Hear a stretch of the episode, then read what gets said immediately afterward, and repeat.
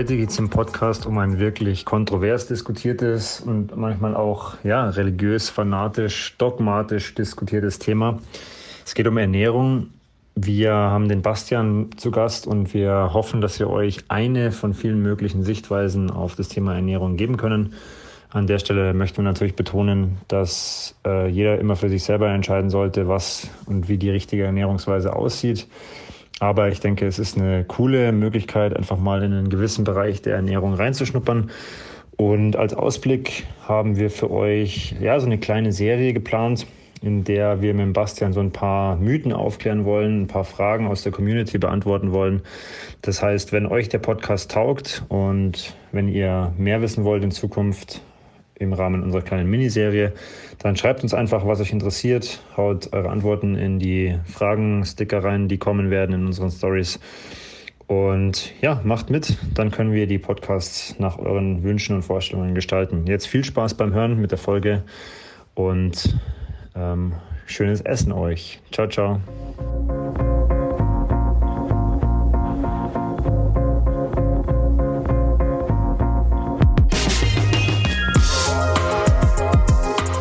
Liebe Donautalk-Zuhörer, liebe Podcast-Interessierte, heute ist ein windiger Donnerstag. Ähm, ich habe mich sehr auf dieses Gespräch gefreut. Ich bin auch echt gespannt, was wir jetzt in den nächsten ja, 45 Minuten alles rausziehen können, ob wir es überhaupt schaffen, das Thema, das wir heute auf unserer Agenda haben, ähm, ausgiebig und ausführlich genug zu besprechen. Erstmal freut es mich, ähm, dass der Bastian den Weg in unseren Podcast gefunden hat. Äh, grüß dich, vielen Dank, dass du dir Zeit genommen hast. Ja, danke. Ähm, schön hier zu sein. Freut mich. Für unsere Zuhörer, die dich vielleicht noch nicht kennen, die mit dir noch nichts anfangen können, stell dich gerne einfach mal vor, ähm, wie alt du bist und was du im, in deinem Leben so treibst. Ich bin der Bastian Beetz. Ich bin veganer Ernährungsberater. Mein Titel ist veganer Ernährungsberater. Was ich eher mache, ist, ich helfe Leuten dabei, ihre eigene ähm, vollwertig pflanzliche Ernährung zu finden. Also Pflanzen dominiert, nicht zwingend vegan. Das möchte ich immer dazu sagen. Genau. Ähm, ich habe mich da jetzt in der Richtung selbstständig gemacht vor ähm, rund zwei Jahren. Bin derzeit aber auch noch in Teilzeit bei der Audi tätig. Das ergänzt sich recht gut. Und genau, wir haben uns ja über die, über deinen Schwimmkurs sozusagen kennengelernt. Jetzt habe ich ja schon im, in meinem kurzen Intro angesprochen, Ernährung. Ähm, dann sagst du noch veganer Ernährungsberater. Ich kann mir vorstellen, dass die ersten Leute sofort zusammenzucken, weil Ernährung, äh, vegan, das sind aus meiner Sicht, wenn ich jetzt über das Thema einfach jetzt mal komplett wertfrei nachdenke, das sind immer Streitthemen. Also das sind immer Themen, wo es sehr, sehr polare äh, Meinungen gibt. Jetzt mal ganz allgemein gesprochen, wie wie, wie stehst du zu diesem Thema Ernährung? Jetzt noch gar nicht mal unbedingt vegan, sondern wie ist so deine Wahrnehmung zu diesem Thema jetzt vielleicht in, in, in deinem Freundeskreis, aber auch in der Öffentlichkeit? Ja, ähm, da sprichst du schon gut an. Ne? Da hat jeder wirklich seine Meinung dazu und da werden die Diskussionen schnell hitzig. Der Grund ist natürlich, wir alle essen. Wir alle sind irgendwie sozialisiert worden mit dem Thema Ernährung mit genau den Lebensmitteln, die wir essen. Das hat meistens was mit unserem Kulturkreis oder hat was mit unserem Kulturkreis, in dem wir aufgewachsen sind, zu tun. Und ja, da ist es dann ein bisschen wie Religion. Da kann dann auch darüber gestritten werden. Das ist so die, denke ich mal, das ist so das, wenn man mal das Spielfeld so aufbaut, warum jeder, also warum da eben diese Emotionen so hochkochen, ist das ein großer Faktor. Dann ist der andere Punkt aber auch, dass ja generell, wenn das Thema in die Medien kommt, und es kommt oft in die Medien, dann geht es darum, dass es irgendwie auch eine Headline generieren muss. Also die ganzen Basics, die wir eigentlich seit 100, 200 Jahren wissen und ähm, wie sich eine gesunde Ernährung zusammensetzt und so weiter, die bringen halt wenig Quote. Was dagegen immer wieder ähm, für sich spricht, ist, wenn uns sozusagen eine, ein Zeitungsartikel aufgrund von einer eventuell sogar falsch interpretierten Studie dann verrät, dass wir doch weiterhin unsere schlechten Gewohnheiten durchziehen dürfen und trotzdem gesund sind. Das wollen wir hören, so in der Art. Okay. Das heißt so Cheat Day, Every Day und irgendwie klappt es dann doch am Ende, wenn man nur vielleicht vermeintlich die richtigen Supplemente nimmt. Jetzt ähm, möchte ich nochmal den zweiten Punkt, den du gerade oder den ich schon in, in, den Raum geworfen habe, auch ähm, mit ansprechen. Und das passt eigentlich auch zu dem, dass du gesagt hast, naja, man muss eine Headline generieren. das Thema vegan wird immer auch, ich sag mal, ja, oft plakativ, auch äh, manchmal kontrovers dargestellt und diskutiert. Ich möchte es jetzt gar nicht werten, in welche Richtung, sondern es passiert in meinen Augen immer wieder. Ähm, wie die gleiche Frage eigentlich wieder jetzt auf vegan bezogen. Wie siehst du dieses Feld jetzt ganz allgemein gesprochen? Also zum einen ist es schön, dass dieses Thema vegan, werde ich gleich noch darauf eingehen, was ja eigentlich ein ethischer Begriff ist, ähm, dass es so eine ähm, Medienpräsenz bekommt, weil im Grunde in Deutschland ein bis zwei Personen wirklich sich als vegan identifizieren, ein, Prozent, ein bis zwei Prozent der Bevölkerung. Entschuldige. Ähm, genau. Es ist aber, wie gesagt, ein ethischer Begriff. Also es sagt überhaupt nichts darüber aus, wie gesund ist meine Ernährung, wie ähm, ist, ähm, wie vollwertig ist meine Ernährung, sondern oder wie gut kann ich damit meine Nährstoffbedarfe decken. Das Einzige, was es aussagt, ist, dass ich für den, oder wenn ich den Begriff sogar noch weiter fasse als nur Ernährung, dass der Begriff vegan sagt aus, ich will für mein Leben nicht, dass ein Lebewesen dafür sterben muss. Also ich will dafür, ich will dafür meinen, den Konsum meiner Lebensmittel, noch für Kosmetika, noch für ähm, Kleidungsstücke möchte ich, dass eben ein anderes Lebewesen Wesen leiden muss. Oder das Leid so gering wie möglich halten, sagen wir es mal so. Warum, oder, oder anders gefragt, könntest du dir vorstellen, warum dieses Thema trotzdem so oft negativ behaftet ist? Also es ist ja oft so, wenn man sagt, man ernährt sich vegan, dann kommen eigentlich eher, würde ich jetzt mal behaupten aus meiner eigenen Erfahrung, negative Argumente, es kommen Sorgen, es kommen Ängste, wie auch immer. Und ich, gehe mal sogar so weit, dass ähm, in gewissen Gesellschaftsteilen das dann sogar wirklich ja, äh, sehr negativ konnotiert ist, wenn man sagt, man ernährt sich vegan. Hast du da irgendeine Idee, warum das so ist?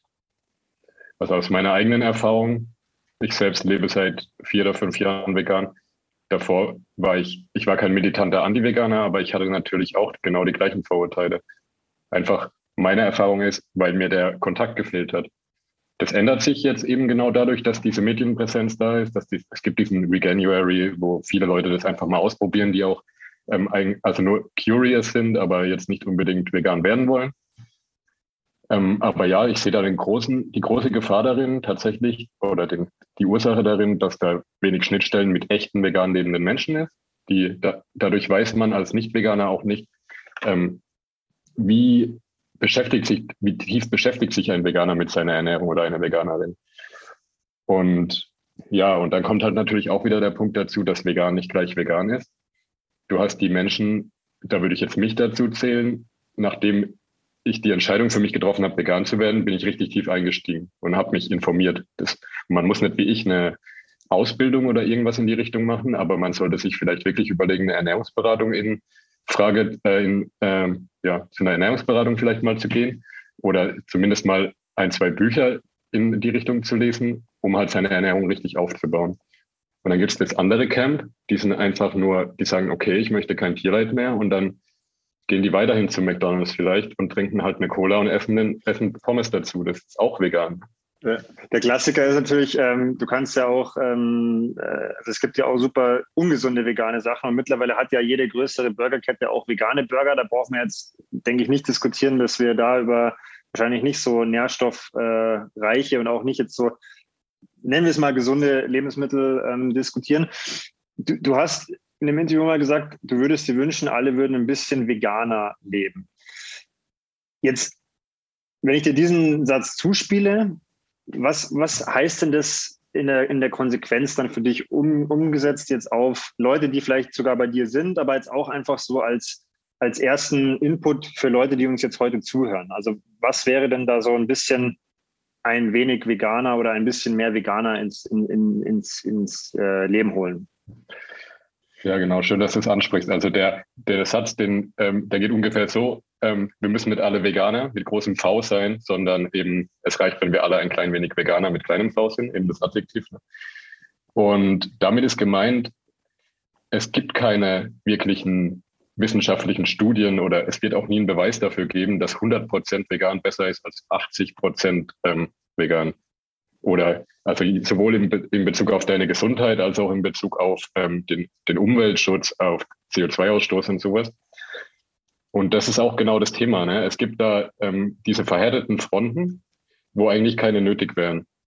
in dem Moment, wo wir anfangen, uns darauf zurückzubesinnen, was schon unsere Großeltern wussten, nämlich dass vollwertig pflanzliche Lebensmittel gesundheitsförderlich sind dann, und dass die am besten noch in der Nähe angebaut werden, dass das eben regionale und saisonale Produkte sind.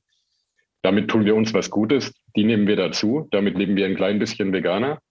Und wenn wir uns von Zeit zu Zeit dann, ich nenne es mal Fun Food gönnen, einfach irgendwas für die Seele, und sei es ein Burger oder sei es eine Schokolade oder was auch immer, ähm, dann fällt das auch nicht so ins Gewicht. Ne? Und dann ist nämlich genau der Punkt, zwei Prozent der Deutschen sind Veganer oder Veganerinnen. Der ähm, Einfluss ist relativ gering auf die ganzen äh, ähm, Parameter wie ähm, CO2-Ausstoß oder ähm, Tierleid. Wenn du aber sagst, dass 80 Prozent sich 60, 70, 80 Prozent pflanzlich ernähren, da hast du einen viel größeren ähm, Hebel im Endeffekt. Ne? Und darauf will ich damit raus mit dem Satz. Das möchte ich mir nochmal für, für den Ende des Gesprächs merken, weil ich da ähm, den Eindruck habe, dass das einfach auch ein bisschen mehr noch vom Mindset her bedeutet, was jetzt vielleicht vegan leben heißt. Jetzt hast du aber gerade schon die Wissenschaft angesprochen. Auch da, also ich bin selber jemand, ich interessiere mich auch für dieses Thema. Jetzt vielleicht nicht so, wie du dich selber nennst, ich bin jetzt kein Nutrition-Nerd oder so, also ich bin nicht ganz so tief drin im Thema, aber mein Eindruck ist, ich nehme jetzt mal Instagram als Beispiel, da folge ich verschiedenen Leuten und da ist es so, jetzt nehmen wir das Thema Wissenschaft, es gibt gefühlt Studien, dass vegan das Allerbeste ist. Dann gibt es aber auch die knallharten Studien, wo man sagt, das kann überhaupt nicht funktionieren und man macht die Kinder kaputt. Ähm, jetzt wissen wir natürlich beide, dass Wissenschaft natürlich immer auch davon getrieben sein kann, wer gibt eine Studie in Auftrag, wer möchte vielleicht auch am Ende das, welches Ergebnis rauskommt. Wie, du hast auch gesagt, du hast eine Ausbildung gemacht. Wie sieht dieser Kontext Wissenschaft für dich auf? Vielleicht kannst du das mal für uns ein bisschen einordnen, einfach jetzt aus deiner Sicht, wie da die, die aktuellen Studienlagen sind, was man vielleicht einfach ähm, wissen sollte, wo man auch ganz klar sagen kann, okay, das ist heute de facto so nicht mehr richtig. Hm. Ja, also wie, wie du angesprochen hast, ähm, ist es natürlich immer relevant, wer hat die Studie in Auftrag gegeben. Dann ist Studiendesign generell, was man sich ähm, anschauen sollte, wenn man wirklich sich auf eine Studie beziehen möchte. Also wie viele Teilnehmer waren da? Wird da ein Zeitraum X betrachtet, in dem der einen Gruppe eine Maßnahme gegeben wird, der anderen Gruppe eben nicht. Dann wird verglichen, dann wird eventuell noch ähm, ausgetauscht, die beiden Gruppen untereinander. Da lassen sich ganz andere Rückschlüsse ziehen, als zum Beispiel ein Fachartikel von einem Ernährungsexperten geschrieben. Deswegen, also das, wie soll ich sagen, das sind die Punkte, die kann man für sich selbst anschauen, wenn man sich wirklich die Studie im Originalkontext anschaut. Wenn man aber nur auf die Headline oder auf den Zeitungsartikel am Ende geht, der hat sich dann vermutlich den, die Zeile rausgepickt, die dann auch ähm, wirklich Schlagzeilen generiert. Also das ist das eine für die Studien. Das andere Thema ist, die generell sind die Studien zu einer ähm, vollwertig pflanzlichen Ernährung als, ähm, also auf eine lange Dauer auch angelegt, ähm, um zu schauen, ähm, jemand, der sich 20, 30, 40 Jahre so ernährt, was hat das für Auswirkungen? Da ist die Studienlage noch relativ dünn. Das wird nach und nach immer mehr. Aber auf der anderen Seite gibt es auch Beobachtungsstudien von eben, ähm, wie soll ich sagen, Gesellschaften oder Teilen von Gesellschaften, die sich ähm, sowieso traditionell größtenteils so ernähren. Also da gibt es zum Beispiel in Okinawa, Japan, Japan gibt es zum Beispiel da die ähm, Menschen, die ähm, eine vorwiegend oder fast ausschließlich vollwertig pflanzliche Ernährung verfolgen oder es gibt es auch in Sardinien Menschen und so weiter. Die, daraus kann man dann schon auch äh, Rückschlüsse ziehen in gewisser Weise. Man kann natürlich, also, oder zumindest kann man, ähm, wie soll ich sagen, man kann da Indizien ableiten, dass es möglich ist. Und dann ist immer das Thema, am besten schaut man dann danach, wo ist, wo fügen sich diese ganzen Studien zusammen? Also was ist so dies, das ganze Gewicht, die ganze Beweislast, wo liegt das ungefähr? Also die, von der kleinsten Studie mit, dem, mit der schlechtesten ähm, Wertigkeit sozusagen bis zu der mit den meisten Leuten, wo sich vielleicht die wenigsten ähm, Cause and Effect äh, Rückschlüsse ziehen lassen. Die zeigen trotzdem eine Tendenz. Die Tendenz ist dann in der Regel, dass es möglich ist. Aber, und das ist auch, das hält halt auch jede Studie am Ende irgendwie fest, further uh, research is needed. So, also ja. Aber das ist halt auch genau das Thema. Ne? Da, es gibt halt keine Lobby, die ähm, irgendwie Brokkoli-Studien fördert, während es auf der anderen Seite schon viel Geld gibt, das ähm, will, dass positive Effekte für ich sag mal, Milch oder also Milchprodukte oder ähm, Fleischprodukte irgendwo ähm, aufgezeigt werden. Also da ist dann schon auch diese Menge an Studien ist halt einfach unterschiedlich. Jetzt hast du ja gerade gesagt, Experiment. Ich sage ähm, oft in, in meinen Kursen oder auch im Coaching, jeder ist eigentlich irgendwo sein eigenes Experiment. Also das N ist dann in dem Fall eins. Und du hast jetzt gerade ja auch angesprochen, okay, ähm, ein Stück weit muss es irgendwo eine Beweislast geben. Jetzt bist du ja Ernährungsberater und hast ja im Normalfall wahrscheinlich viele Kunden, die im Eins zu eins zu dir kommen, ähm, die jetzt einfach wissen wollen, okay, wie, ähm, wie gehe ich jetzt überhaupt vor? Was, was muss ich machen? Auf was muss ich achten? Und ich will jetzt vielleicht auch mal an diesen Leitfaden so ein, eine Person, ähm, die jetzt einfach mal mit offenem Geist zu dir kommt und nicht gleich komplett abgeneigt ist. Vielleicht können wir uns da mal so ein bisschen äh, langhangeln als, als Leitfaden, wie denn jetzt Ernährung aus deiner Sicht auszusehen hat. Weil ich habe es auch am Anfang schon erwähnt, es ist einfach super schwierig, weil es ist, ähm, jeder möchte sich eigentlich gesund ernähren und vermeintlich ist es nicht schwer, wie du sagst, aber irgendwie ist es doch so, dass wir es dann ja vielleicht doch nicht wissen oder nicht hinkriegen. Also vielleicht können wir mal den, den Fall sozusagen durchspielen. Es kommt jetzt jemand auf dich zu, der einfach sagt, naja, noch nicht mal unbedingt im Sportkontext, der einfach sagt, naja, ich bin irgendwie nicht zufrieden, ich fühle mich nicht so gut, irgendwie habe ich auch ein bisschen Übergewicht. Ähm, ich muss da jetzt einfach mal an diese Ernährung ran. Mhm. Also das ähm, können wir gerne machen, das finde ich eine gute Idee. Das Erste, was wir auf jeden Fall machen, äh, wenn jemand zu mir kommt, ist, wir checken erstmal ab, ob eine Zusammenarbeit wirklich Sinn ergibt, logisch. Das kennst du wahrscheinlich auch. Ähm, wenn jemand nicht wirklich offen dafür ist oder es nur glaubt zu sein, dann ähm, ist der Erfolg halt ähm, nicht unbedingt ähm, drin. Dann schauen wir uns an, warum macht die Person das? Warum hat die Person das vor? Also wir wirklich so eine eher weg von der Ernährung, aber so mal eine kurze Analyse, warum möchte ich das überhaupt? Was ist mein tieferes Why so? Und ähm, wenn das klar ist und dann eben auch klar ist, dass ähm, eine vollwertig pflanzliche Ernährung drin ist für die Person, also dass sie sich das vorstellen kann und sie weiß warum, dann ähm, schauen wir uns erstmal an, was sind die Bedarfe für die Person. Also da ähm, orientiere ich mich gerne an der Deutschen Gesellschaft für Ernährung. Die gibt für ähm, die gibt die Referenzwerte an für die einzelnen Nährstoffe. Dann schauen, also das ist dann natürlich abhängig von Geschlecht, von Alter ähm, und so weiter. Dann gucken wir uns an, was die Person heute ist. Also wir machen so eine Art Tagebuch, wobei das ich mag das nicht unbedingt so nennen, weil ein Tagebuch ist mir ein bisschen zu eng und zu, zu viel. Also, wie soll ich sagen, da hat der Klient, die Klientin einfach ähm, ein, viel zu tiefen, ähm, ein Tagebuch ist einfach zu detailliert. Ich würde eher sagen, wir schauen am Ende, wie sind die, welche Lebensmittel ist die Person und ordnen das ein und dann sehen wir genau pro Nährstoff, ähm, ja, okay, hier ist noch ein Loch, bei dem Nährstoff wird eben, werden keine Lebensmittel konsumiert, die den Nährstoff liefern können. Bei den anderen Nährstoffen ähm, passt es relativ gut. Dann, wenn ich ganz kurz unterbrechen darf, ist jetzt da, weil das ist ja auch mal so ein bisschen das, wo ich dann mich konfrontiert damit sehe, wenn ich wissen will, was ich überhaupt esse und was überhaupt reinkommt, dann bin ich ja schnell an dem Punkt, wo ich sage, ja, ich muss es ja trotzdem mal irgendwie tracken, um so ein Gefühl dafür zu bekommen. Machst du jetzt sowas? Es gibt ja hunderttausende Apps, wo man irgendwas auch scannen kann und eingeben kann, dass man auch ungefähr weiß, okay, wo bewege ich mich denn da in welchem Bereich von den Nährstoffen? Oder sagst du, es wird erstmal quasi eigentlich nur erzählt vom Kunden, was er denn überhaupt generell so ist, äh, dass man da auch mal ein Gefühl dafür kriegt, wo man überhaupt steht? Ja, das ist, warum ich gerade gestutzt habe. Ähm, ich, ich, sehe das zweischneidig. Einerseits ist es sehr gut, mal wirklich zu tracken, was esse ich in einem Tag, in einer Woche oder so, einfach nur mal ein Gefühl zu bekommen. Andererseits ist das halt auch, man, kann das für manche Leute der Einstieg in eine Essstörung sein. Also da ist immer das Ding, da muss man selbst auch wirklich wissen und das checken wir dann halt eben auch ab im 1 zu 1. Ähm, ist es für die Person machbar oder eben nicht? Und aber es reicht in der Regel, ein eine, ein Blatt Papier sich mal irgendwie in die Küche zu legen und einfach mal so grob die Lebensmittel aufzuschreiben, die man in der Woche isst. Ja, genau.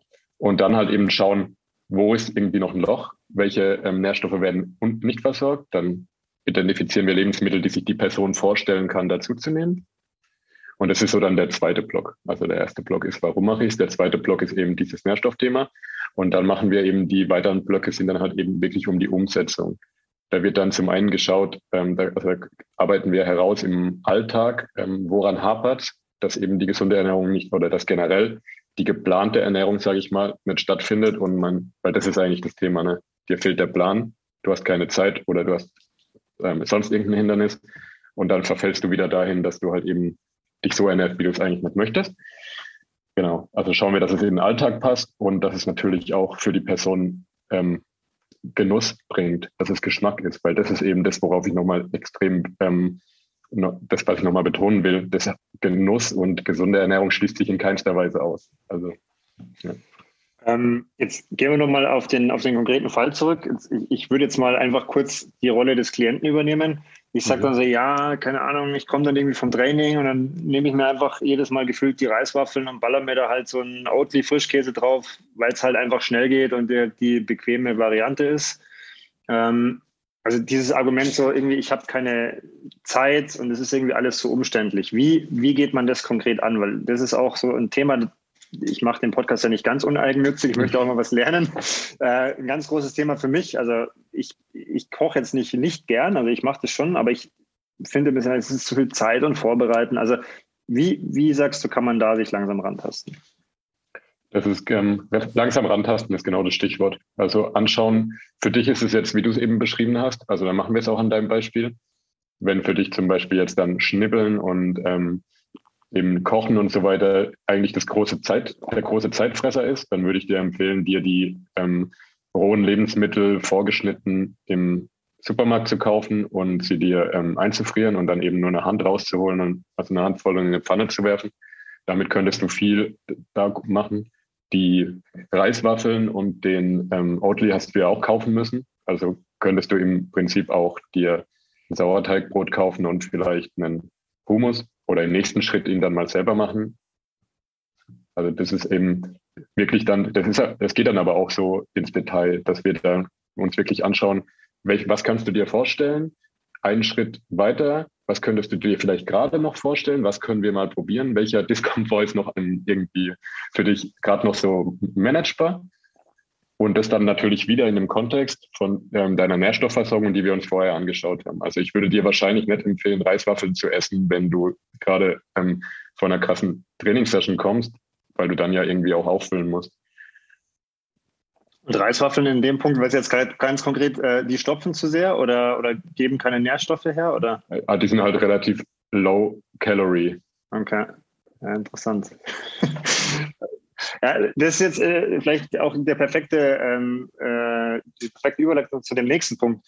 Ähm, du hast jetzt gerade gesagt, ja, es ist hoch individuell, aber es ist ja dann trotzdem so, dass man irgendwie, man ist dann vielleicht motiviert und man will was machen. Jetzt auch vielleicht für unsere Zuhörer, die jetzt sagen, ja gut, den Impuls, den habe ich auch mal wieder gebraucht, weil eigentlich ist meine Ernährung da, da habe ich viel Potenzial, einfach was umzustellen. Aber also wo, wo, also wo fange ich wie an, wenn ich jetzt vielleicht auch nicht in der Ernährungsberatung bin? Also du hast gerade gesagt, okay, ich kann mal skizzieren, was ich überhaupt, überhaupt mache, aber nehme ich mir dann ein Rezeptbuch oder, oder fange ich dann mit einer Sache an, die ich erstmal weglassen will? Oder wie ist vielleicht da so auch da aus deiner Erfahrung mit deinen ganzen Klienten bisher so, so, ein, so ein guter Approach, was man jetzt mal auch so als, als Tipp rausgeben könnte, man sagt, okay, mich interessiert dieses Thema, aber ich habe eigentlich überhaupt keinen Plan, was ich wie und wo machen soll. Okay, ähm, natürlich das Wichtigste ist erstmal durch den ganzen, irgendwie durch den Dschungel des Bullshits durchzugehen und auch wirklich zu wissen, was ist gesund. Ne? Das ist, das ist ähm, Vor, Vorwissen, das musst du dir irgendwie aneignen. Da hilft nichts.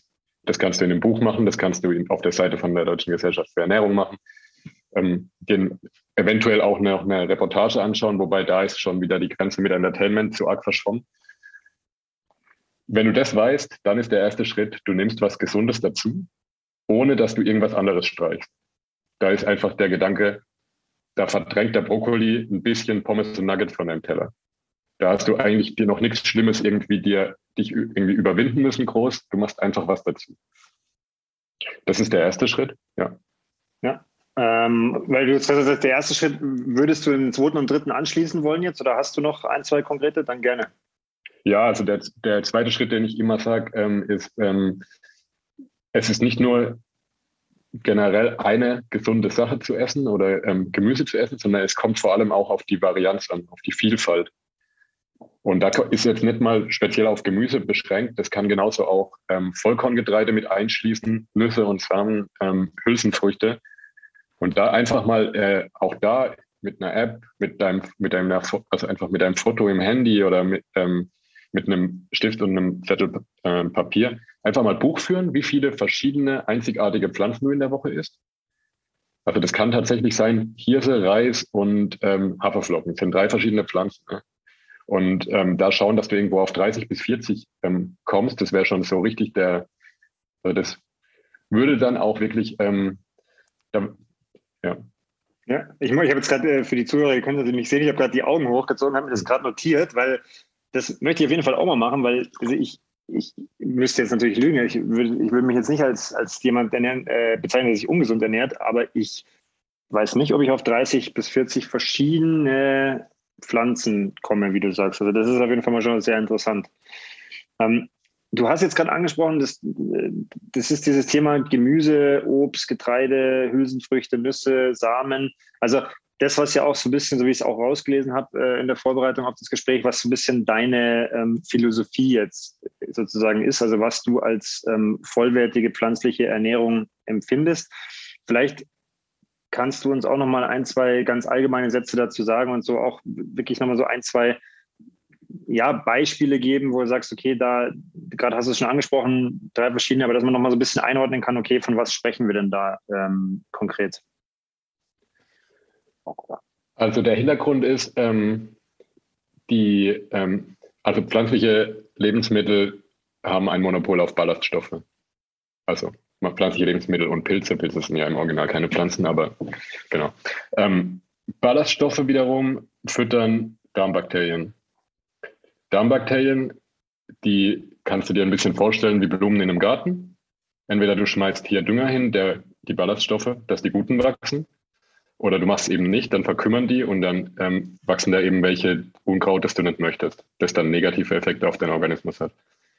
Deswegen eben, der, das ist der Gedanke dahinter, die, auch die Ballaststoff, ähm, den Ballaststoffanteil deiner Ernährung irgendwo ein Stück weit hochzufahren und damit deinem ganzen Organismus was Gutes zu tun.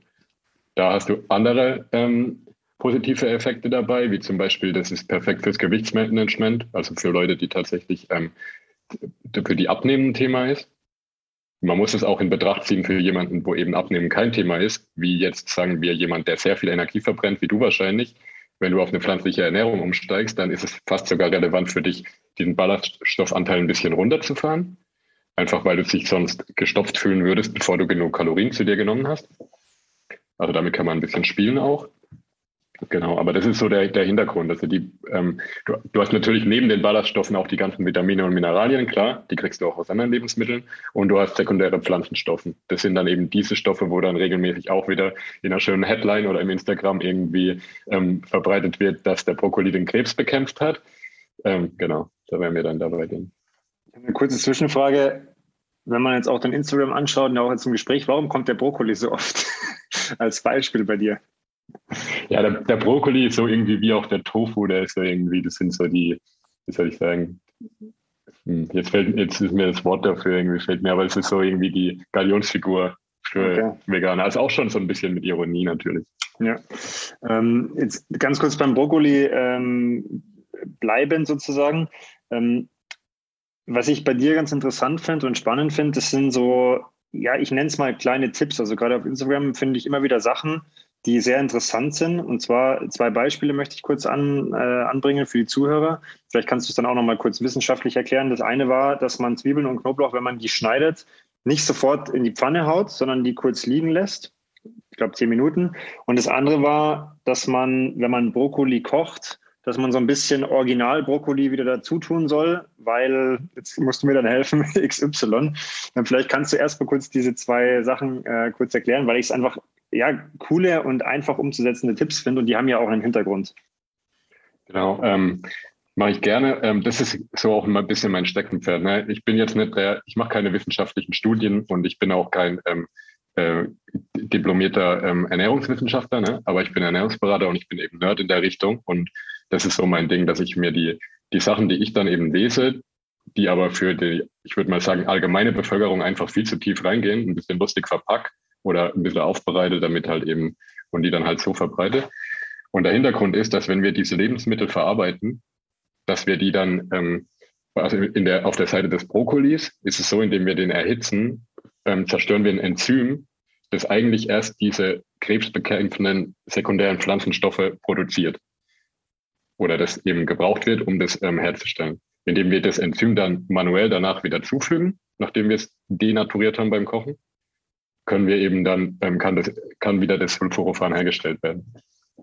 Und auf der Seite von der äh, Zwiebel und Knoblauch ist es halt eben ähnlich. Da wir zerschneiden die Zellwände und dann lassen wir der ganzen Magie ein bisschen Zeit, dass sie passieren kann. Ich habe diese zwei Beispiele jetzt auch bewusst angesprochen, weil du hast es ja gerade selber gesagt, das ist ja schon sehr nerdig. Also das ist ja jetzt wirklich gut. Also ich finde es ich find's, äh, einerseits super, dass du das so einfach verpackst, weil es kostet ja niemanden was, das einfach mal auszuprobieren und zu machen, selbst wenn man gar nicht versteht, warum. Weil ich bin jetzt jemand, ich muss nicht wissen, warum ich die Zwiebeln da liegen lasse. Für mich macht es keinen Unterschied, dass ich sie einfach mal draußen liegen lasse.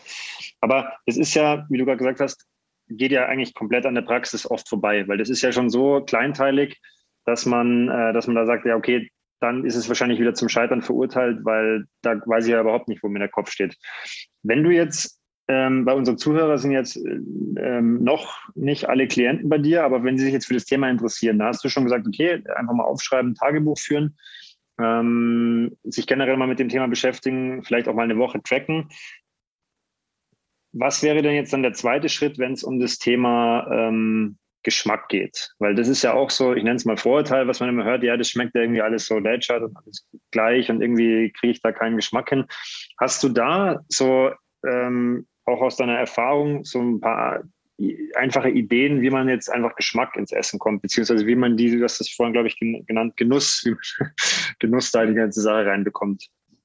Ja, ähm, zum einen will ich jedem davon die Angst nehmen, da einfach mal rum zu experimentieren, weil man kann da nichts kaputt machen. Also im allerschlimmsten Fall muss es wegwerfen. Aber wenn es jetzt nicht wirklich versalzen ist, ke eigentlich kenne ich es nicht. Es hat mir immer irgendwie geschmeckt. Ne? Also wirklich einfach mal ausprobieren ist so der, das eine und dann halt mega rum experimentieren mit Gewürzen und Kräutern. Kräuter, außerdem auch Pflanzen. Ne? Kannst mitzählen, wenn du deine Challenge machst.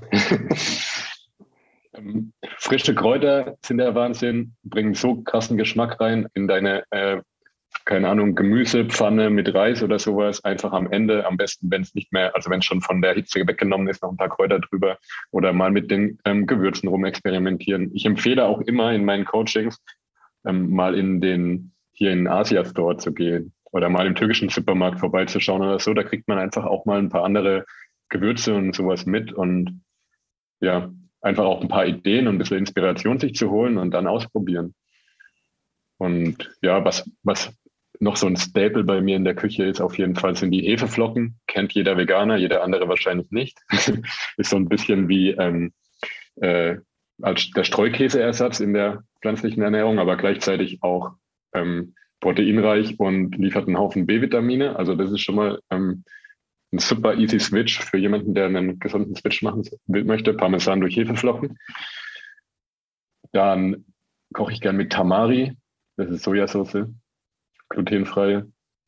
Und ich mache gerne Nussmuse oder auch Samenmuse, also Tahin oder ähm, Kürbiskernmuse oder so, gerade einen kleinen äh, Teelöffel mit in meine Soße, also beziehungsweise in meine Gemüsepfanne, rühre das dann rein, dann dickt das Ganze zu einer Soße ein. Das ist auch mega easy. Ähm, da möchte ich auf jeden Fall ähm, dein, also ich werde alles verlinken, Homepage, auch dein Instagram-Kanal, weil da sind immer mal wieder richtig coole Rezeptideen dabei, die auch aus meiner Sicht jetzt nicht so krass äh, viel Vorkenntnisse benötigen, ähm, aber auch mit nützlichen Tipps, äh, Stichwort Paprika, äh, wenn man die füllen will, dass man die vorher kocht, habe ich auch nicht gewusst.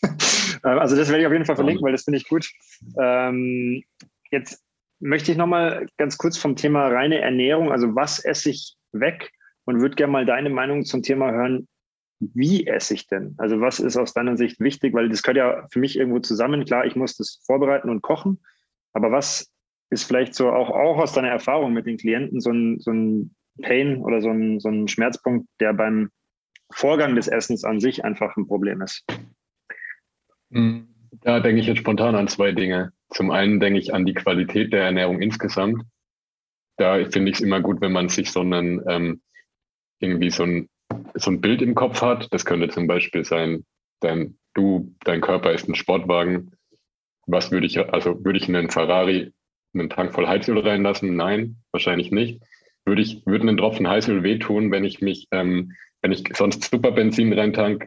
Wahrscheinlich auch nicht. Also so den, den Gedanken. sich einfach da immer, wenn ein Essen vor dir steht, zu denken, wie so die insgesamte, das insgesamte Treibstoffgemisch zurzeit?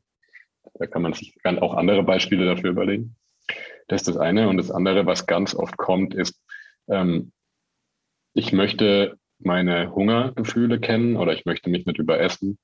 Also das ist ein sehr häufiges Thema und wo wir dann auch da sehr häufig dann im Endeffekt ankommen, ist, dass die Person nicht ausschließlich ist, nebenher was anderes machen. Und Hunger und Sättigung wird halt auch viel über, wird eigentlich über alle Sinne irgendwo auch transportiert. Und da ist einfach dann eine ganz einfache Möglichkeit.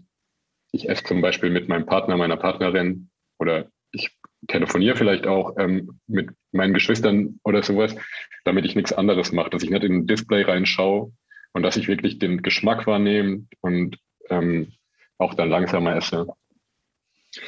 Darauf wollte ich nämlich genau so ein bisschen hinaus, weil es ist ja gut jetzt durch Corona vielleicht nicht mehr ganz so krass in den letzten eineinhalb oder zwei Jahren, aber es ist ja so dieses äh, on the run to go, das ist ja gefühlt immer mehr in unsere Gesellschaft reingekommen. Und dann gehe ich mal schnell hier irgendwo zum Bäcker und baller mir da irgendwo noch schnell mhm. was rein. Und vermeintlich versuchen sie natürlich auch mal das als gesund zu verkaufen, also das Fitnessbrötchen oder irgendwas.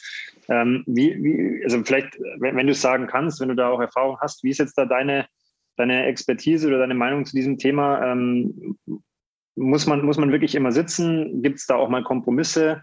Ähm, aber was hat es vielleicht auch für langfristige Auswirkungen, wenn ich mehr so oder mehr so esse? Also eher diese hektische Art oder eher diese gesunde Art? Vielleicht auch Thema Verdauung. Vielleicht kannst du uns da mal einen kurzen Einblick geben. Also zum einen, es gibt Menschen, die haben einfach keine andere Wahl und das muss man auch verstehen. Aber dann kann man schon, ähm, zumindest mal bei der Auswahl der Lebensmittel, kann man dann schon schauen. Also so ein wenn ich jetzt wirklich unterwegs essen müsste, dann würde ich mir wahrscheinlich einen Smoothie holen, würde aber darauf achten, dass ich ihn so langsam trinke, dass ich ihn eigentlich kaue. So mhm. eben nicht wegstürzen. Und wir kennen das ja auch aus vielen anderen Lebensbereichen. Es gibt ja eben diese zwei Modi, die Operationsmodi unseres Organismus, den Rest and Digest Modus oder den Fight of Flight. Und das ist halt genau die Gefahr, die da ist. Ob ich mir jetzt, ob das jetzt ein Fitnessbrötchen ist oder ob das eine, ähm, ein Döner ist, wenn ich es im Laufen wenn ich, während ich durch die Stadt renne und vielleicht noch irgendwo in ein Schaufenster reinschaue, mir reinschiebe, dann ist da nicht die, das ist der Stressmodus, der da irgendwie gerade aktiv ist. Ne? Wenn ich mich dann aber, ich nehme ein bisschen, ich setze mich mal zwei Minuten auf die Parkbank, nehme nehm da noch ein bisschen, ähm, schaue mir vielleicht noch den Baum an oder ähm, nehme den Vogel wahr, das ist schon, da kann ich schon ein bisschen damit agieren äh, oder äh, interagieren und das, ja, genau. Ähm, Jetzt nochmal abschließend, ähm, auf deiner Homepage habe ich es auch gelesen, so quasi als, äh, als nennen wir es mal Claim oder als, als äh, Schlusssatz, ähm, dass das Essen intuitiver werden soll. Vielleicht kannst du dazu kurz zwei, drei Sätze sagen, was das dann für dich in der Umsetzung bedeutet, wenn man sich jetzt natürlich, ich meine, klar, von heute auf morgen wird es nicht gehen, aber wenn man sich mit diesen Themen beschäftigt, was heißt es dann für dich in der letzten Konsequenz? Ähm, das, kann, das heißt zum einen, ich weiß, also mit ich meine ich jetzt ähm, meine Klientin oder meinen Klienten, ich weiß, was wirklich mir, mir, meinem Körper gut tut, was gesund ist. Ich weiß, was mir schmeckt. Und vor allem weiß ich, wie ich da rankomme. Also ich habe mir die Gedanken vorher gemacht. Gehe ich jeden Samstag groß einkaufen und koche sonntags und habe dann immer was parat. Weiß ich, ich gehe mittags schnell zum Rewe an die Salattheke und hole mir da nur was Kleines und koche mir abends was Großes daheim. Oder was ist so mein also ich weiß intuitiv, was tut mir gut. Und dann eben wieder zurück zu der Ferrari-Analogie. Ähm, dann kann ich mir auch erlauben, heute mal nur einen Donut und einen Kaffee zum Mittag zu essen oder so, ohne dass ich mir, dann kann ich das genießen. Dann muss ich mir dabei nicht wieder die Vorwürfe machen oder so, weil im Hintergrund irgendwie so eine schwarze Wolke schwelgt. Oh, ich müsste eigentlich, sondern ich weiß, ich habe einen Überblick, ich weiß Bescheid. Und dann kann ich auch wirklich mit intuitiv mal handeln, mal auch mal über, über die Stränge in Anführungszeichen. Jetzt habe ich noch äh, zu dem Thema, äh, also zum Ernährungskomplex, habe ich nochmal eine Abschlussfrage. Du hast ja ganz am Anfang bei der Vorstellung gesagt, ähm, hin zu einer, sage ich mal, möglichst, möglichst pflanzlichen Ernährung, aber ähm, du bist jetzt kein Dogmatiker. Was sagst du jetzt Leuten, sagen, ja, ich möchte jetzt aber vielleicht erstmal vegetarisch ausprobieren. Ähm, also ganz ehrlich, deine Meinung dazu. Wie, wie stehst du zu diesem Thema als jetzt auch selber Veganer? Ähm, was, was würdest du den Leuten da mitgeben? Und die Anschlussfrage, die mich dann interessiert, machst du sowas auch? Vegetarisch meinst du? Ja. Also wenn jetzt also, jemand ja, natürlich, äh, mache ich auch. Ähm, Wäre gar kein Problem. Ich würde natürlich auch hinterfragen, was ist da, äh, da nach dem Warum würde ich fragen. Wenn das Warum ist, ähm, Tierleid zu minimieren zum Beispiel, dann müsste ich der Person leider die Hoffnung nehmen, weil ähm, da ist nicht viel um zwischen den zwei ähm, Essformen. Was es auf der anderen Seite ist, ist einfacher. Vor allem, wenn man sagt Pesco-vegetarisch, also auch Fisch isst, dann hat man halt ähm, ein Supplement weniger zu nehmen, die Omega-3-Fettsäuren, so im Endeffekt. Und ähm, ja, man findet auch leichter überall was zu essen, auch wenn man in Asien unterwegs ist und so weiter. Und auch das Thema ähm, mit Milch und so, und so weiter, die überall ähm, versteckt ist, irgendwo in Form von Milchpulver. Wobei auch das ist eben das Thema. Wenn jemand sagt, ich will 80 Prozent vollwertig vegan leben, dann ist das ja auch kein Problem. Also es ist ja wiederum nur ein Label im Endeffekt. Ne? Aber der an sich muss man sagen, was ich allen Vegetariern mitgeben will, ist, dass, glaube ich, die ähm, gerade das Thema B12 bei Vegetariern nicht angekommen ist oder ähm, oft unterschätzt wird, dass da halt auch sehr viele Menschen in den Mangel fallen, weil das über die Milchprodukte nicht so gut ähm, versorgt werden kann oder nicht ausreichend versorgt wird. Ähm, das ist auch noch ein guter Punkt, weil das möchte ich ganz gerne noch nutzen, dass du vielleicht einfach auch unseren Zuhörern nochmal ähm, ja, generell so ein, zwei wichtige Empfehlungen aus deiner Praxis auch mitgeben kannst. Du hast jetzt gerade schon angesprochen, Supplemente. Also ähm, auf was sollte man denn auf jeden Fall achten, ähm, auch wenn man jetzt vielleicht nicht bei dir ist, dass, dass man da wirklich ähm, nicht Gefahr läuft, irgendwie in den akuten Mangel zu rauschen? Genau. Ähm, also erstmal macht eure Research. Das sagt zurzeit jeder, aber ähm, da gibt es zum Beispiel einen ähm, äh, Ernährungswissenschaftler, einen Deutschen, der heißt Nico Rittenau. Der hat ähm, einen ziemlich guten YouTube-Kanal. Äh, einfach mal die Videos anschauen. Ähm, da, der macht zu allen kritischen Nährstoffen eigentlich auch da und wie man sie bekommt. Was jeder nehmen sollte, jeder Deutsche, ist Vitamin D im Winter. Was jeder Veganer, jede Veganerin nehmen sollte, ist Vitamin B12. Dann auf Kalziumversorgung schauen. Wer Kuhmilch und Käse und so weiter isst, für den ist es wahrscheinlich weniger ein Problem. Wer darauf verzichtet, muss darauf achten, dass seine Pflanzenmilch damit angereichert ist. Biomilch ist, also Biopflanzenmilch ist nicht damit angereichert. Also dann doch die von der Danone Tochterfirma kaufen aus dem Rewe. Genau. Eisen ist natürlich ein heiß diskutiertes Thema. Auf der anderen Seite ist irgendwie, sind in Deutschland 40 Prozent haben irgendwo einen Eisenmangel und wie gesagt, es gibt nur ein bis zwei Prozent Veganerinnen und Veganer, also ist das auch ein Thema für die ganze Gesellschaft. Und ähm, ja, dann gibt es noch die weiteren kritischen Nährstoffe wie eben Zink, Omega-3-Fettsäuren, Vitamin B2 ist oft noch, wird oft noch dazu gezählt. Das meiste ist über eine vollwertig pflanzliche Ernährung zu decken. Ich sage B12 supplementieren, Omega-3-Fettsäuren supplementieren und ähm, Vitamin D supplementieren. Alles weitere, wie gesagt, gerade mit einem Ernährungstagebuch kann man das ziemlich gut schauen, ob man seine ähm, Bedarfe da über die Ernährung deckt. Ich habe jetzt gerade auch in innerlich wieder schmunzeln müssen, weil das sehen die Zuhörer auch wieder nicht hinter mir in dem Schrank da. Habe ich gerade überlegt, was da alles bei mir steht und mhm. ob ich da auch gut aufgestellt bin. Ähm, jetzt waren da ganz viele verschiedene Sachen. Ähm, ich gehe mal davon aus, dass du wahrscheinlich äh, Leuten empfehlen würdest, das irgendwann natürlich auch mal übers Blut in irgendeiner Form tracken zu lassen, weil sonst hat man ja einfach überhaupt keine Ahnung, wo man da steht. Also man muss ja irgendeinen Wert haben, wo man sagt, okay, habe ich da zu wenig oder wo ist, wie groß ist mein Defizit? Ähm, würdest du da, würdest du das äh, unterschreiben? Auf jeden Fall.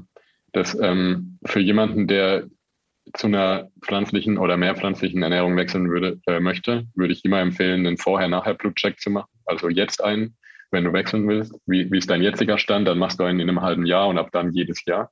Also ich mache jedes Jahr einen, einfach weil ich es auch wissen will, natürlich. Und ich finde es auch ein bisschen, ehrlich gesagt, finde ich es jetzt auch nicht so, dass man das, nur weil man sich omnivor ernährt, also weil man alles isst, kann, kann man auch nicht davon ausgehen, dass man seine Nährstoffe gedeckt hat. Von daher würde ich es jedem empfehlen.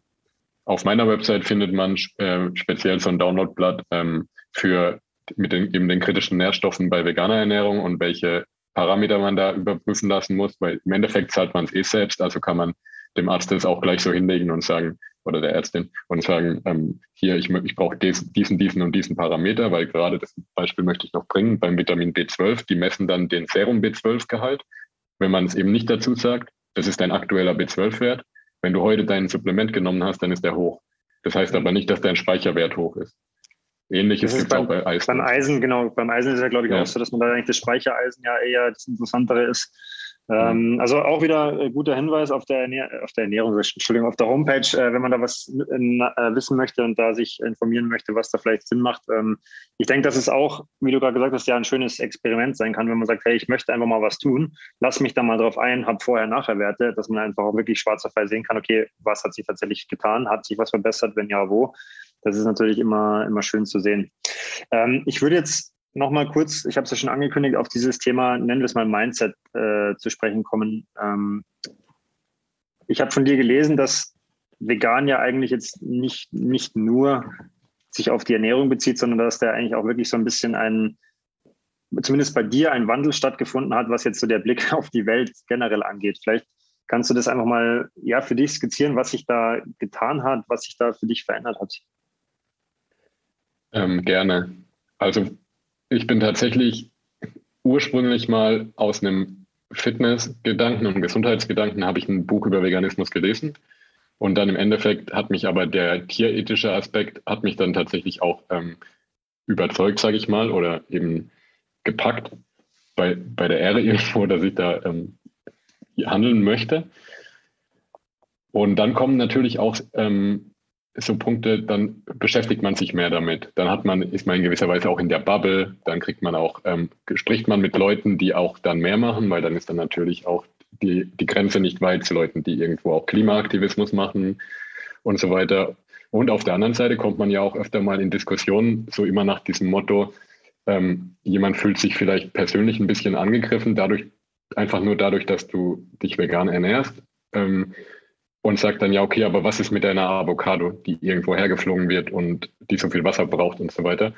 Und auch sowas ist dann im Endeffekt, hat dann für mich dazu geführt, dass ich mich zum einen natürlich da an der eigenen Nase gepackt habe, in dem Sinne wie, ähm, ich bin auch viel regionaler mit meiner Ernährung geworden, muss ich sagen. Auf der anderen Seite aber auch habe ich auch da meine Research gemacht und da gibt es so einen Spruch, der ist immer so, ähm, ähm, der bezieht sich auf Rindfleisch, aber ich finde den sehr ähm, ausdrucksstark. Ähm, der ist so, die, der, der schlechte Fußabdruck deines ähm, Rinds ist nicht äh, aufgrund dessen, dass es ähm, von irgendwo hergeflogen wird oder so, dass es regional ist, sondern es ist einfach, weil es Rind ist. Also ist so dieser, ja, dieses Thema, ähm, die Ab, ich nenne es mal Ablenkung vom eigentlichen Thema. Ja. ja. Ähm, wenn du jetzt auch vegan und Nachhaltigkeit so ein bisschen zusammenbringen müsstest, was ist so da die, da dein, vielleicht auch dein größter Wunsch? Was, was könnte da, du hast es schon mal angedeutet jetzt im Gespräch, aber was könnte da passieren und was wären vielleicht auch die konkreten Implikationen dann daraus? Also ich würde vor allem sagen, ähm, pflanzliche Ernährung und Nachhaltigkeit. Ähm, mein Wunsch ist, dass wir alle ein bisschen mehr unsere Hände dreckig machen. In der Form, dass wir mal irgendwo was pflücken, dass wir uns vielleicht daheim einen kleinen ähm, Kräutergarten auf die Fensterbank stellen, dass wir uns Sprossen anbauen. Sprossen anbauen ist mega einfach, da werde ich bald einen Blogpost dazu machen, also bin ich gerade dabei.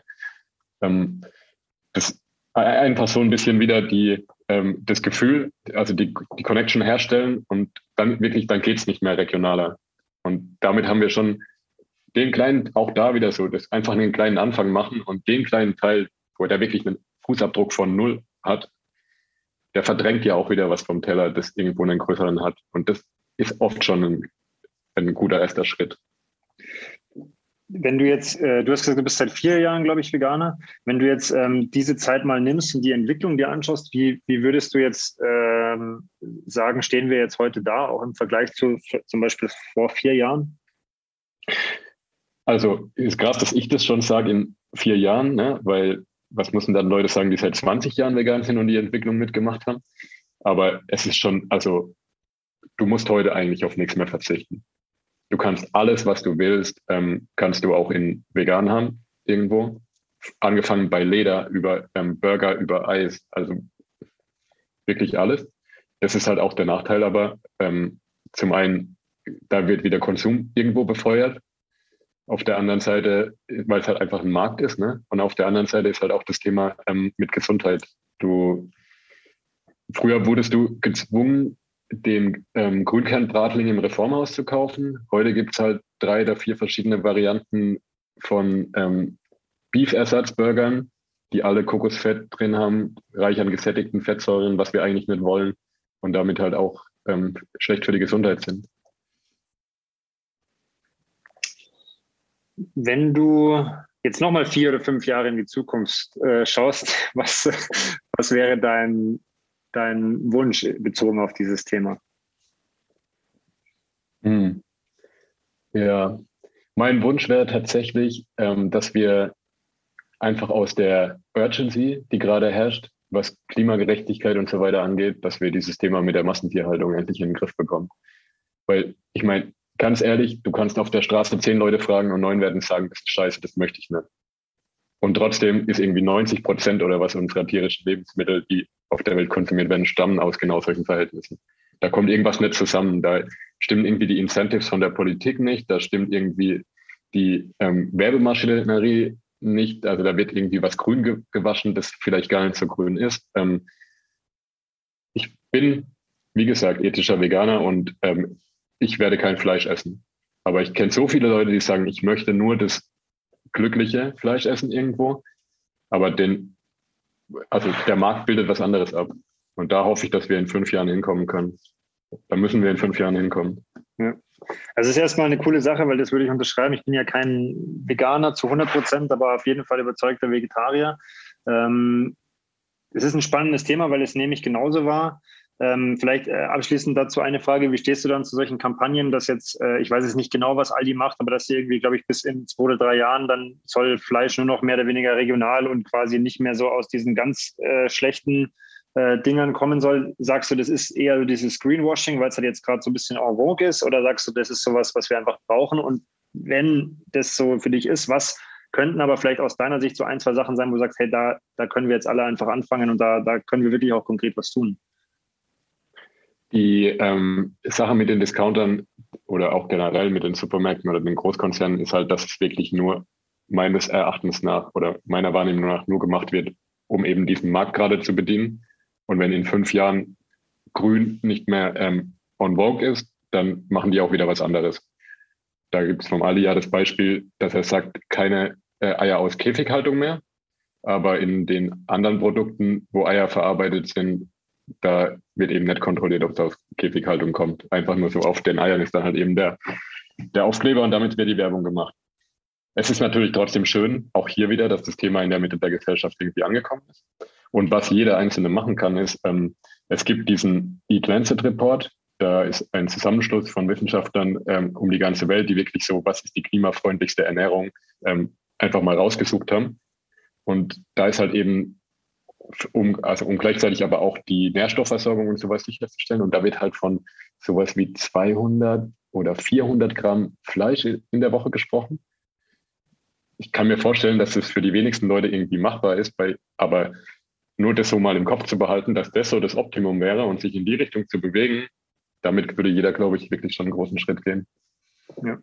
Ich möchte vielleicht abschließend noch, bevor wir in die letzten vier Fragen kommen, sagen, dass meine Wahrnehmung schon ist, und das nehme ich so mal als positives Zeichen mit, dass, also ich habe, also bei, bei uns gab es, also ich mich erinnern kann, gab es gefühlt jeden Tag Fleisch früher. Also irgendwas gab es immer, wenn mal Fischstäbchen oder dann gab es Spaghetti Bolognese oder so. Äh, meine Mutter verneint es zwar immer, aber ich sage, es gab schon extrem viel Fleisch. Und mittlerweile ist es schon so, dass selbst die, die Fleisch essen, jetzt zumindest mit Leuten, mit denen ich mich unterhalte, die sagen dann, ja, es muss ja nicht mehr jeden Tag sein. Und vielleicht kann man halt wirklich auch schauen, dass man dann eher gezielter kauft und jetzt wirklich halt sagt, man schaut da jetzt nicht unbedingt auf den Preis, sondern schaut halt wirklich, nimmt das teurere und weiß vielleicht, dass da die, es ist immer noch ein Tier, das umgebracht wird, aber dass halt einfach da die trotzdem die Bedingungen einfach bessere waren. Ähm, also das, das ist so was, was mir immer ein bisschen Hoffnung gibt, weil ja die Tendenzen schon eher so, zumindest in meinem Umfeld, in diese Richtung gehen. Jetzt weiß ich natürlich nicht, ob du unseren Podcast kennst oder ob du vorbereitet bist. Ähm, ich würde dir die letzten vier Fragen stellen, die ich allen Gästen stelle. Es ist natürlich sehr interessant, weil äh, wir heute eigentlich gar nicht über Sport gesprochen haben. Ähm, ich weiß aber, dass du auch ein ambitionierter Sportler bist. Äh, ich würde die Fragen einfach ein bisschen umformulieren. Ähm, du kannst gerne immer spontan antworten, was du möchtest, was dir einfällt. Hast du im Sport und oder im Leben ein Vorbild? Hm, ich würde jetzt nicht sagen ein Vorbild, aber es gibt tatsächlich viele Menschen mittlerweile, die ich als Vorbilder bezeichnen würde, die eben auf Social Media unterwegs sind, die das positiv nutzen, die sich als runde Persönlichkeit dort zeigen, auch, ähm, dass sie selber strugglen und die versuchen, was auf der Welt zu verändern, ohne zu predigen irgendwo. Und da, genau, das sind Menschen, zu denen ich aufschaue. Wenn du möchtest, und das würde mich natürlich sehr interessieren, weil ich möchte natürlich gerade aus diesen letzten Fragen auch mal was lernen, ähm, hast du ein, zwei konkrete Beispiele dazu? Ja, ich meine, ähm, über einen haben wir schon mal gesprochen. Das ist der Podcaster Rich Rowan. Der macht es schon ähm, ziemlich gut, finde ich. Also das ist jemand, oder ich finde, der, der hat halt da eine ziemlich, ähm, soll ich sagen, eine, eine Art und Weise, ohne zu verurteilen und auch eben wiederum mit seinen eigenen Struggles irgendwie das, die Message gut zu verpacken. Ja, ähm, ja, jetzt sonst. Aber passt völlig, den markiere ich auf jeden Fall, weil den kann ich, da haben wir im Vorgespräch schon mal drüber gesprochen, den kann ich auch wärmstens empfehlen, weil auch da ist natürlich der Ursprungsgedanke war, so ein bisschen auch sein, sein Leben zu wandeln. Und dann ist auch das Thema vegan bei ihm immer ganz groß, aber da geht es ja mittlerweile um viel mehr. Also er hat ja ganz interessante Gespräche, wo es nicht immer nur in Anführungszeichen um Ernährung geht. Ähm, jetzt nehmen wir mal bei dir dann tatsächlich die Ernährung oder auch den Veganismus. Was war so das größte Learning aus den letzten vier Jahren oder seit du gesagt hast, okay, ich mache jetzt den Shift? Mm, ich muss sagen, ein bisschen das, was wir zwei Fragen vorher gesprochen haben. So, du fängst irgendwo an und es ist auch gut so, dass du irgendwo anfängst und noch nicht alles weißt. Und dann gehst du einfach einen Schritt weiter. So, dann ich fange an, aus ethischen Gründen kein Fleisch und keinen Käse zu essen. Ähm, und irgendwann erweitere ich das auf Kosmetik, irgendwann erweitere ich das auf Klamotten, irgendwann erweitere ich das auf Nachhaltigkeitsgedanken im ganzen Sinne. So irgendwie, also wirklich auch einfach mal reinspringen, einfach mal machen und einen Schritt weiter gehen. Ja. Ähm, drei Tipps für unsere Zuhörer, die kannst du völlig frei wählen. Ähm, wir haben ja schon einige jetzt in der Episode ähm, ja, aufgeführt, einfach so, so Quick-Tipps. Aber wenn du jetzt einfach die Chance hättest, den Zuhörern drei Tipps mitzugeben. Fang an deiner Stufe an und mach einen kleinen Schritt, so klein wie es nur, äh, wie, es nur, dass es gerade für dich machbar ist. Wenn er zu groß war, dann probierst du es einfach nochmal und machst ihn ein bisschen kleiner. Das ist der erste. Der zweite ist ähm, Progress over Perfection. Wir wollen nicht ähm, 100% geben, und dann nach drei Tagen irgendwie stolpern und sagen, jetzt ist eh alles egal und wieder zurück, sondern wir wollen vielleicht 50, 60 Prozent konstant sein über ein Jahr, dann kriegen wir richtig krasse Benefits und haben auch einen Impact. Ja, und ähm, einfach mal machen. Also wir können uns nicht reindenken in die Situation, was sein wird, wenn wir es noch nie gemacht haben. Wir können uns irgendwie nur reinhandeln. Finde ich super. Lasse ich auch genauso stehen. da möchte ich nichts mehr dazu sagen. Ähm, erstmal möchte ich mich für deine Zeit bedanken, dass du die heute genommen hast. Ähm, ich hoffe, wir konnten so einen ersten äh, kurzen Einblick mal geben, weil wie gesagt, ich, das Thema ist einfach krass vielfältig, aber ich denke, ähm, so ein bisschen auch über deine Denkweise und über deine Arbeitsweise konnten wir auf jeden Fall mal sprechen. Ähm, wie gesagt, vielen Dank für deine Zeit. Ich würde mich damit aus dem Gespräch verabschieden. Du darfst gerne vervollständigen und bei dir würde ich es heute eben nicht mit Sport machen, sondern vegan ist. Mir selbst und der Welt die Wertschätzung geben, die uns zusteht.